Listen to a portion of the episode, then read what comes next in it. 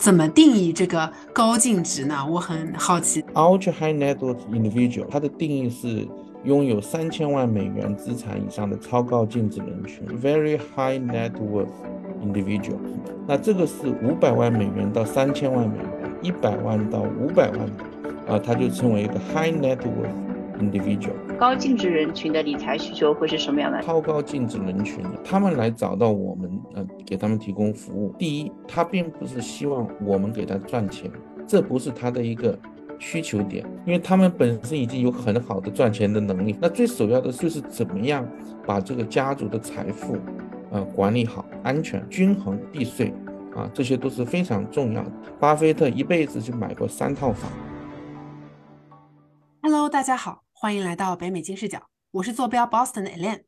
今天呢，我们特别请到了 Selina 和她的朋友啊，来给我们做一期特别节目，关于这个高净值啊家族办公室啊。其实这个名词听起来还啊挺高大上的，就是说呃都是一些很有钱的人，对吧？然后自己家族的一个专用的办公室，感觉很厉害。然后我也特别想了解说啊，这具体是什么呀？有没有什么呃针对这些有钱人的一些？啊，特别的策略啊，怎么投资啊，跟普通人有什么不一样？我觉得这都很有意思啊。啊，那 Hello，萨琳娜，Hello，啊，Leon，跟我们打个招呼吧。哎，你好。哎，哎，大家好，我是萨琳娜，我又回来了。最近认识了一个非常厉害的朋友 Leon，然后他。的业务非常有意思啊，那个涉及了比较多的方面，其中就包括了高净值加办。然后，呃，Leo 他呢是呃在哥伦比亚大学取得了 Computer Science 博士学位，然后之后呢就在很多行业，科技啊、金融方面有很多的呃建树。然后我们都是金融行业的朋友，所以就认识了。啊，特特地这次就邀请他一起来参加我们的节目，跟我们讲一下。谢谢大家，谢谢。嗯，对，能不能给我们简单介绍一下自己？嗯，啊，可以啊，大家好啊，啊，我是李阳啊，李阳武啊，我本人是在哥伦比亚大学博士毕业，然后在不同的行业，金融行业，比如在啊摩根斯坦利啊，在啊科技行业啊，之前在微软，还在一些咨询行业，比如啊 Accenture 啊艾森哲啊都工作过啊，然后。我们进入这个家族办公室，呃，这个行业也是已经有有几年了啊，这样。嗯，那感觉您在整个金融行业还有这个咨询行业都经验非常丰富啊。然后就会话不多说，回到我们之前的话题，到底什么是这个高净值家族办公室，简称啊高净值家办业务呢？然后怎么定义这个高净值呢？我很好奇，这样怎么样算是有钱人了？嗯。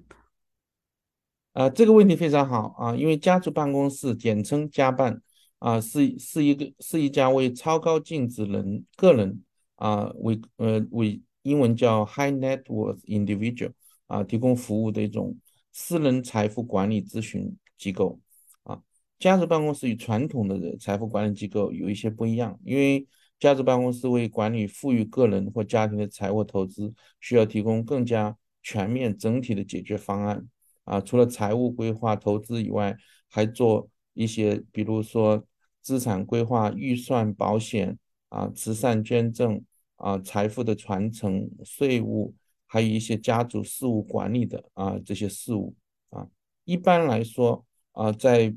呃从北美和欧洲来说啊，主要家族办公室主要分为两类，一种是单一的家族办公室，就是为一个大的家族服务的，那有些是。多家族的联合家族办公室，然后一般来讲啊，要要成立一个单一的家族办公室啊，一般来说啊，嗯，需要有资金大概要达到两亿到三亿啊，作为最底线的一个一个基础啊。当然，如果你是加入一些联合的家族办公室，这个门槛会低一点。是两亿刀还是两亿人民币？美元，美元，美元啊，美元，美元。那当然，各个地方不一样啊，各个地方不一样。然后您刚才提到一个问题，就是说，在这个财富管理啊、私人银行和家族办公室行业，我们怎么样区分这些啊？按财财富的等级呃划分成？那实际上这个呢，在这个行业内部是有一个固定的划分的啊。比如说，根据 Wealth X 的报道。啊，他们的每年会做一期这样的一个啊统计和和汇报然后他们的报告讲说，ultra high net worth individual 就是超高净值人群，它的定义是拥有三千万美元资产以上的超高净值人群。那在二零二二年，他们的统计数字就是在这个呃阶层里面，在全球啊有三十九万两千四百一十人，就接你可以认为大概是四十万人吧啊。然后在这个嗯下面是叫做 very very high net worth individual，就是说啊偏富的啊这个人群，那这个是五五百万美元到三千万美元。那在这个呃，相当于这个啊范围内呢，呃，他们的统计啊是嗯，目目前来说是全球有啊三百啊六十万啊人口这样的，然后再下一个就是一百万到五百万的啊，它就称为一个 high net worth individual，在这个这一层里面啊，目前全球是三千万人口啊左右啊，这个数字都是。啊，作为这些啊机构都统计的非常的精确啊精准的啊这样的。嗯，那我觉得那个好像我们还有有这个机会拼一下那个呃 high net worth 那个一一百万到五百万美元的，我希望我们有这个机会。啊，其他的那个好像就很难了啊，那个什么两亿。五百万就光 Ultra Net Networks 五百到三千万美元，我们说都是美元，都不是人民币，这个就比较难了。那么这个都呃也就只有三百六十万人，其实也挺多，比我我以为也就只有三万人，没想到呃富翁还是挺多的。但是呢，总的来说，我们有这么多人口，呃，全球。呃，这个超高净值的这些人还是非常少的。我在自己的圈子里也没有认识过这样的人，所以我很好奇啊，练你是如何就是展开自己的业务去呃认识到这些超高净值的人的呢？然后不断的把这个很特别的这个呃公司这么经营下去的。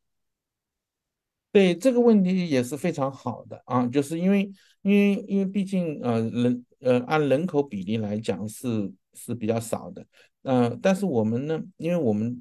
在最开始的时候，从二零一六年开始的时候，我们就在以美国为总部，啊，当然我们目前在上海、东京、新加坡也有办公室，然后我们做的主要是一个企业服务，你可以认为是一种管理咨询和投资银行的服务，那这个服务呢，我们就辅导了很多创业者。啊，一些创业者吧，最后创业成功啊，然后他们比如说他们的公司就在美国上市啊，那这这一这一类的创业呃，等于是说企业家吧啊，创业者来说，成功的创业者里面，他们的财富就嗯就一下子呃提升的非常高，因为在上市之前，呃说实话创业都是很艰辛的，是吧？但是一旦到了达到了这个上市的时候呢？它这持有的股票啊，就就值很，就是说那个价值就很高了。它可能市值是一百个 million，就是差不多是一亿美元，或者是呃五千万美元啊。那高管有的是一千万美元，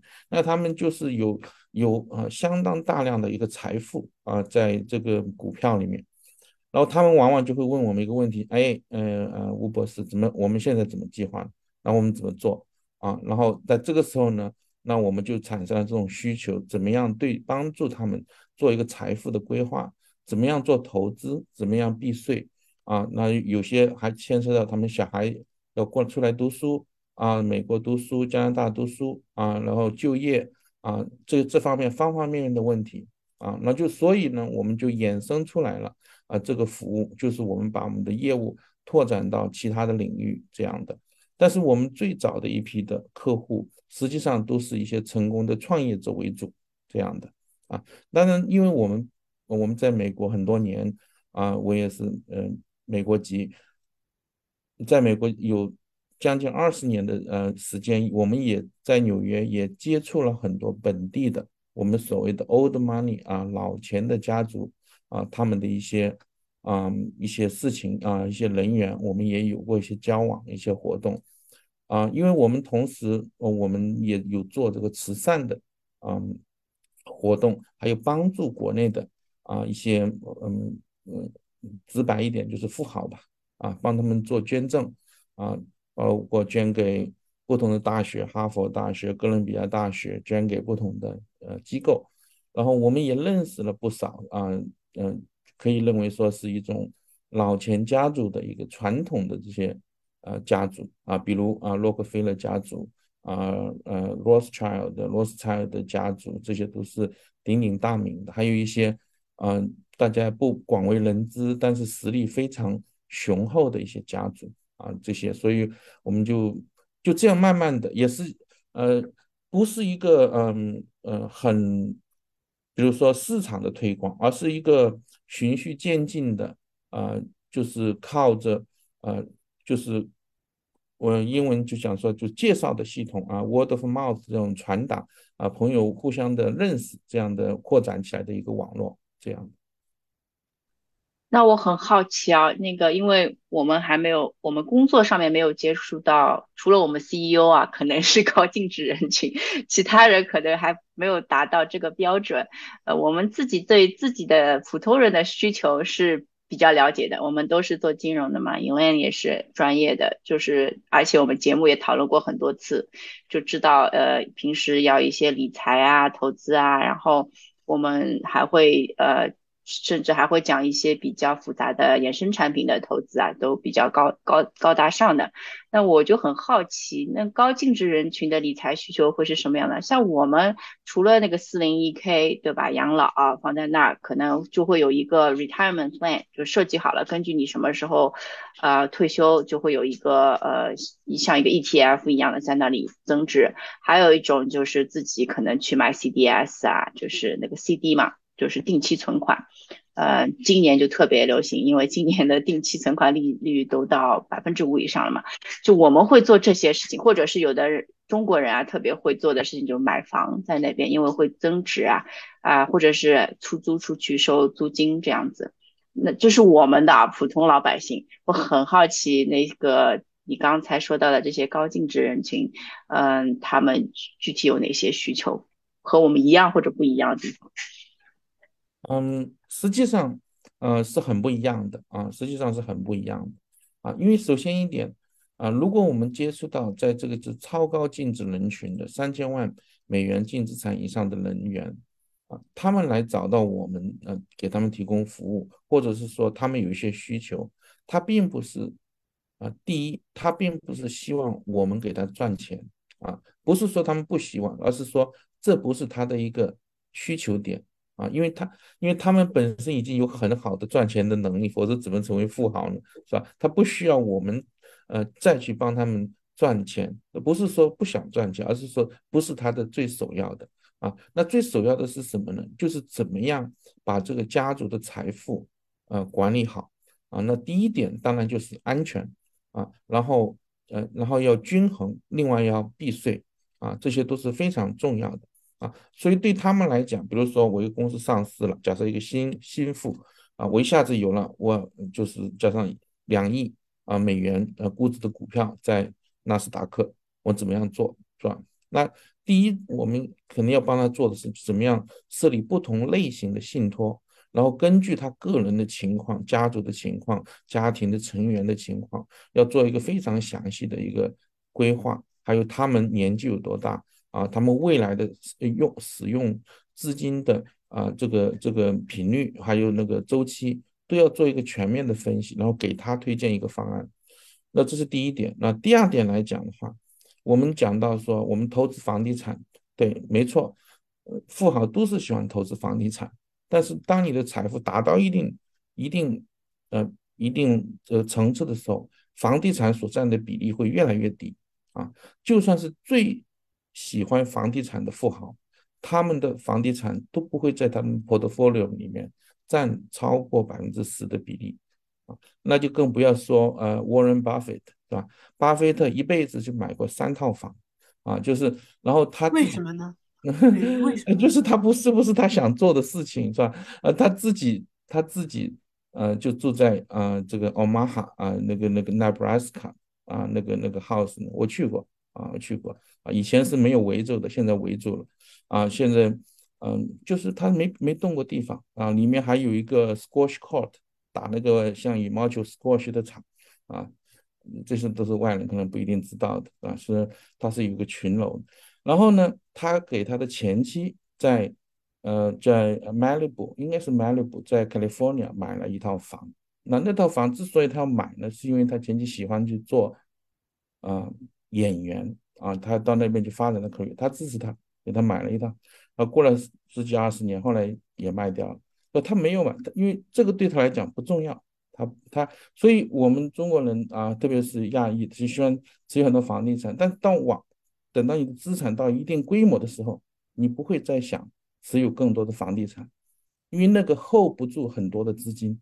啊。你说我给你呃一个亿，你去买多少套房？可以，你可以，但你怎么管呢？对吧？你你难道去收租呢，还是等它升值怎么样？就这个就不是一个。最主要的一个投资的一个渠道，然后那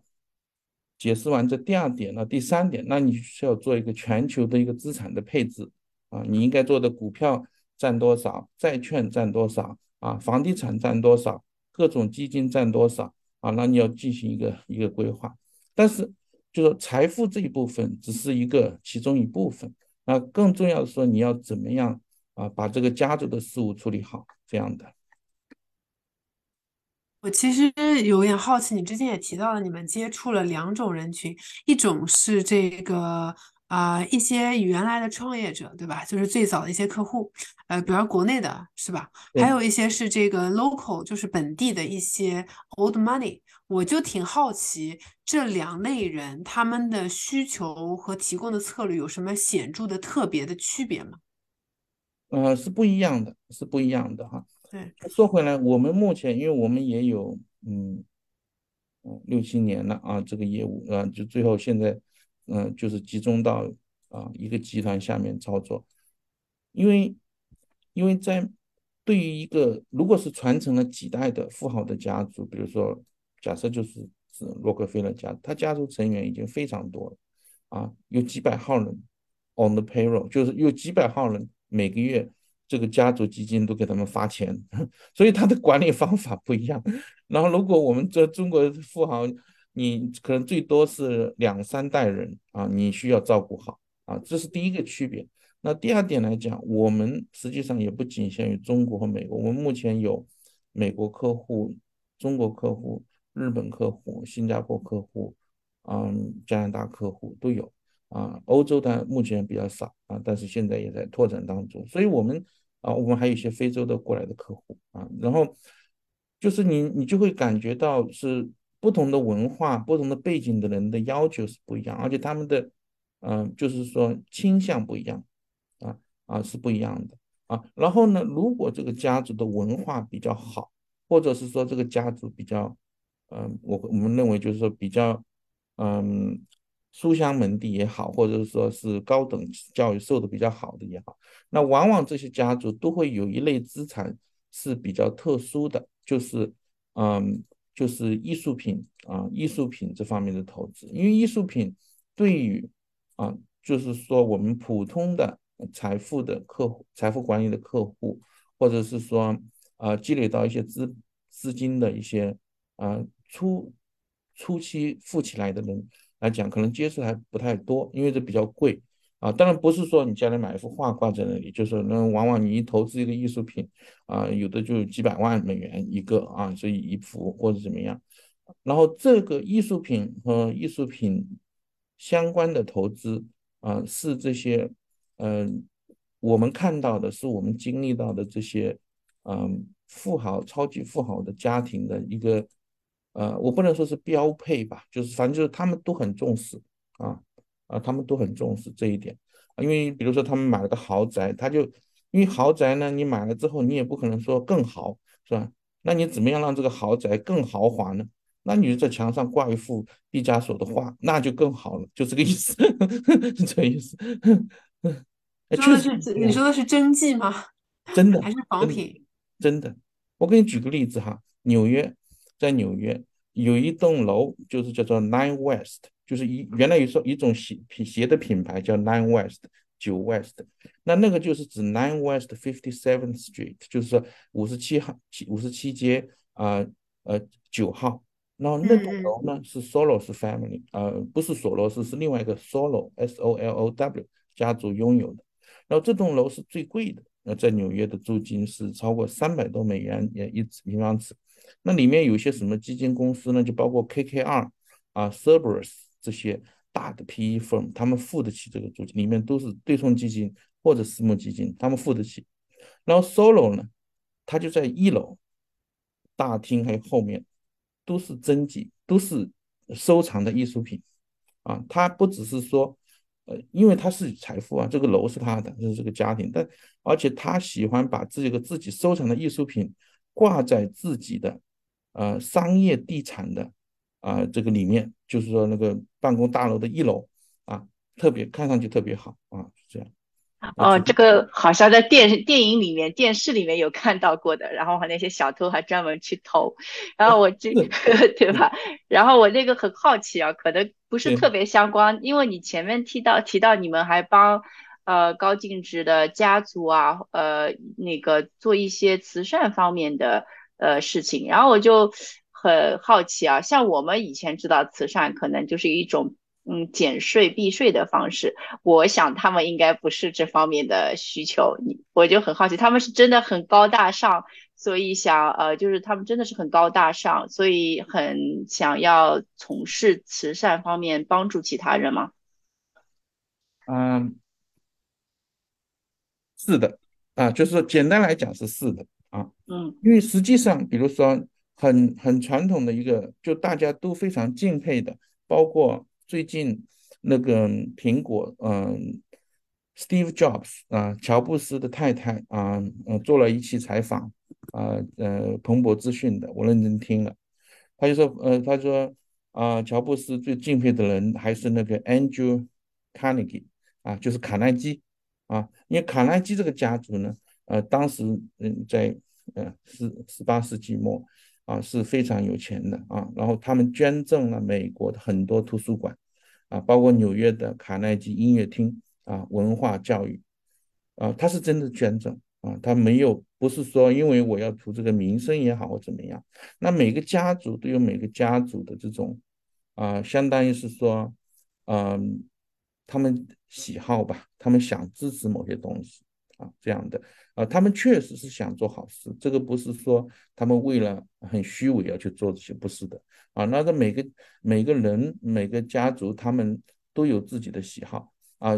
比尔盖茨的呃基金会，相信大家也知道是吧？Gates Foundation 以前叫 Melinda Bill Gates Foundation，他们做了很多医疗的，是吧？那有些呢，呃，喜欢做跟环境相关的啊，就是那个环保。啊，比如说，呃，纽约市长啊，麦克彭博啊，Bloomberg，他就是为了这个 climate change，就是气候变化啊，他捐了一个亿啊。然后那个，呃，嗯，那个，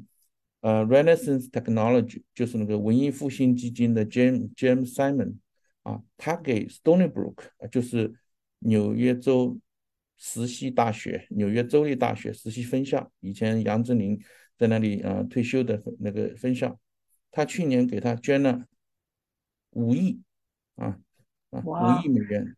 是啊？我我想到我们中国也有一位非常有 名的，就是那个邵逸夫，就是很多大楼是逸夫楼嘛，是不是也是类似这样子的？啊，中国的我就很难说，因为我也没有做一个深入的了解啊。嗯，我想起来，邵逸夫家族是有一，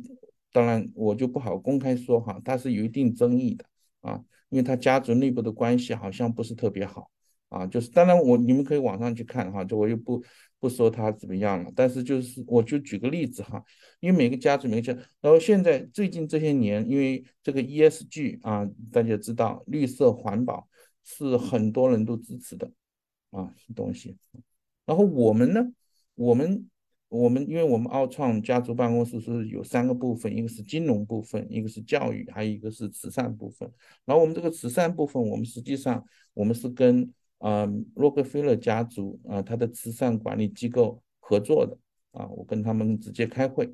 啊，然后他们不只是管理他们的基金会的钱呃一些项目，比如说要要要要管要投资的，就是要捐赠的呀，要支持的项目，他们也管别的人的。别的这种非盈利机构的项目，有几百个基金会都找他们合作，他其实这后面的合作是非常的紧密的，就像公司跟公司的合作一样啊。我就举个例子哈，这个 Rockefeller Philanthropy Advisor 就是洛克菲勒慈善，嗯，就是顾问公司，它是一个一个一个非盈利的公司。然后这个公司呢，他们有一千多号人。所以你就知道，你就知道，是吧？你你没你没有资金，怎么可能呃呃支持得了这么一千多号人呢？在纽约，哇，好厉害，发工资就不得了了。对呀，他们每年的 budget 是一亿到两亿之间，这个还是他的运运营的经费哈，它不是他捐赠的经费，就是运作这个管理这些钱的这些人，这个这些办公室这些人就要花这么多钱。会有避税的作用吗？就是这个？哦，对，那。避税是这样的，在美国的法律是，如果你捐赠给一个基金会，它基金会是呃就是慈善呃基金，它是分几类的啊。如果是你一个 personal 的 foundation，就是说，比如说啊，我是第一秀，我这如果是我自己有个第一秀的 foundation，这个对冲基金，它有它的，如果是这个捐赠人只是一个人的，它这种 foundation 跟 public 的 charity 又不一样，就是说什么人都可以往里面捐的。这个又不一样，它那个可以避得动、避税的啊，这个这个比例是不一样的啊，就很这里面很复杂，就像你这个税法有不同的税税的规呃条例一样的，你一定要选择好，而且它会规定，如果是比如说我捐了一亿到这个基金会，它是呃美国的呃税法是规定你每年要捐百分之五出去，你不能一分钱不捐啊，这样子。就是你每年一定要流走一些，一而且一定要，而且这个要，否则他就会 revoke 你这个 charity 的 status，这样啊，就是会认为你不不符合这个标准。对对对对对对对，它这个里面是很复杂的，就是另外一套东西啊，你要你要。因为 我之前听说过啊，有些富豪就有些富豪，然后怕一些孩子比较败家嘛，然后就成立一个。基金对吧？然后把受益人改成你说的这个是信托啊，对，你说的这种信托，它不是慈善的基基金，信托慈善基金啊，对，它不是，这是两回事啊。就是你说的是信托，信托就是说信托又分很多类啊，啊，又分很多类。那一般就是假设你家族设了个信托，你可以指定啊，这个信托的呃，就是相当于是说管理人、受托人，然后他有决定这个信托怎么样使用这个资金。然后他呃，然后他也可以指定说我是受益人是谁是谁是谁是可以的。然后你你也可以指定说我在。十八岁之前不能让他动用这个基金会这个呃这个信托的钱，或者三十岁之前你不能拿超过五百万或者怎么样，就是他就你可以定的啊一个定。那这种需求很多吗？就是呃蛮多的，蛮多的。对，因为信托来讲，在美国也不光是说超高净值人群才会设，不是说你有三千万以上就会设。你假设你有五百万，或者你有一定的嗯这个。财富你就会设，你就可以设这个信托，而设信托没有大家想象那么贵，只不过是说你是嗯超高净值人群或家族办公室的信托更复杂一点，然后就更啊贵一点。比如说我认识医生啊，Doctor Winter，他是麻醉医生，现在七十岁了啊，然后我跟他非常的熟，经常啊喝酒吃饭，然后呢他就说我设好了，我都设好了，那就说他有一个小孩啊，他自己也设了这个信托。如果他说，如果我明天突然之间去世了，我所有的东西在信托里面怎么样怎么做啊？遗嘱信托我都已经设计好了，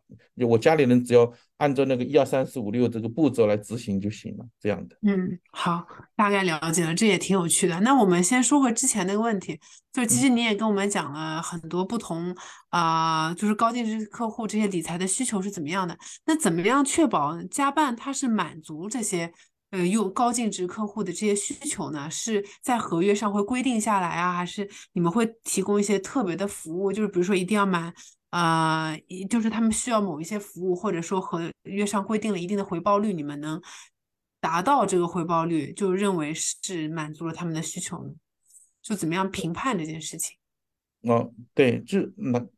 所以我又回到刚才啊，我我讲述的这个地方，我们。呃，一般来说哈，对我们来说，对其他的机构也是一样，一般不会说啊，会承诺对方说啊，我们基本上会达到怎么样的一个回报率，这样，因为这个对他们来说已经不是一个最重要的一个因素啊，但是他确实希望你能够提供的服务，嗯，是高质量的、全面的啊，这样的。啊。那比如我们的财富管理，如果是说从投资的角度来讲，因为我们是跟啊纽约的摩根斯坦利呃摩根斯坦利的财富管理呃团队合作的，所以有些呃细细节的东西，很多东西是由他们代理我们来操作这样的啊这样的，所以啊这是一个合作的关系啊。我就好奇啊，你刚才就是一开始前面提到了，呃，很有些如何介绍客户或者发展下去，呃，有一方一方面是口口相传嘛，就是 word of mouth，那么就是你怎么让他们呃，就是打动他们，会想要让他们就是介绍给其他客户呢？对，是这样的，就是说，这因为对于对于呃这个。这一类别的人群来讲，他们最重要的是一个 trust，就是我们中文讲的信任啊，他要信任你，他信任你这个人啊，而不是说这个公司。公司当然也很重要啊，他会做一个非常详细的啊。如果说真正大家要开展业务，一般来说他们会做一个比较详细的一个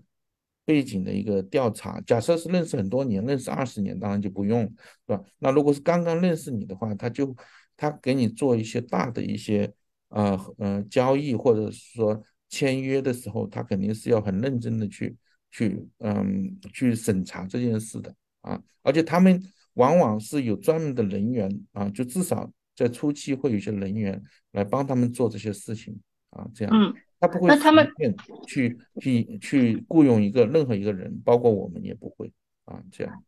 那他们签约，呃，会是呃短期的，还是说长期的？嗯，然后再续约，嗯，还是说每一个客户的做法不太一样？呃，就是这要回到说，我们是做帮帮帮他服务做什么东西，是吧？因为我们金融行下面我们有三块业务，一个是财富管理，就是真真正正的他的资金要转进来，我们帮他做，比如说，嗯。很高利息的一些呃定息，或者是做做一些啊理财的一些一些一些一些投资啊，呃，通过摩根斯坦利来做，摩根斯坦利来做。然后呢，这一方面当然是说，嗯呃，就是说，并一般来说不会说有一个呃嗯结束截止的日期，因为他们有这个选择。如果你不高兴，你可以走，就是他可以把钱转走，是吧？就不是说一个固定的。啊，然后我们在金融第二块业务里面，我们做的是这个基金。那这个呢，呃，要看这个基金，因为因为是一个一个的基金，比如说创投基金、PE 基金啊。那这个基金我们有基金业务的，然后这个基金这部分就看这个基金它本身的呃期限。如果这个基金是一个呃七年的，呃，就是说 VC 基金、创投基金，那这个呢，它就七年之内理论上来讲就不能拿出去啊。但它如果拿出去，它就要付。啊，等于说罚罚金啊，一定比例的，对啊。那如果是说企业服务，我们金融下面第三块，比如他的他们的家族企业要上市、要融资、要做一些搞一些活动，比如说并购怎么样？那这个呢，就往往就会更短一点，因为就比如说，啊，他要上市，我们九个月大概就时间，一年不到啊，就协助他把它搞完，或者是，呃，就就这个意思，就是要看那个项目本身有多长啊。一般来说。都没有说在期限上有太大的啊顾虑或者纠结啊，这个这对他们来说啊，因为你呃我我好奇啊，就是呃可以就是简单的讲讲或者笼统的讲讲，就是这个你们收取 com 呃你们收取回报的时候，是不是像基金公司那样呃，就是有个 return，然后就 return 当中一个 commission，还是说具体情况不一样？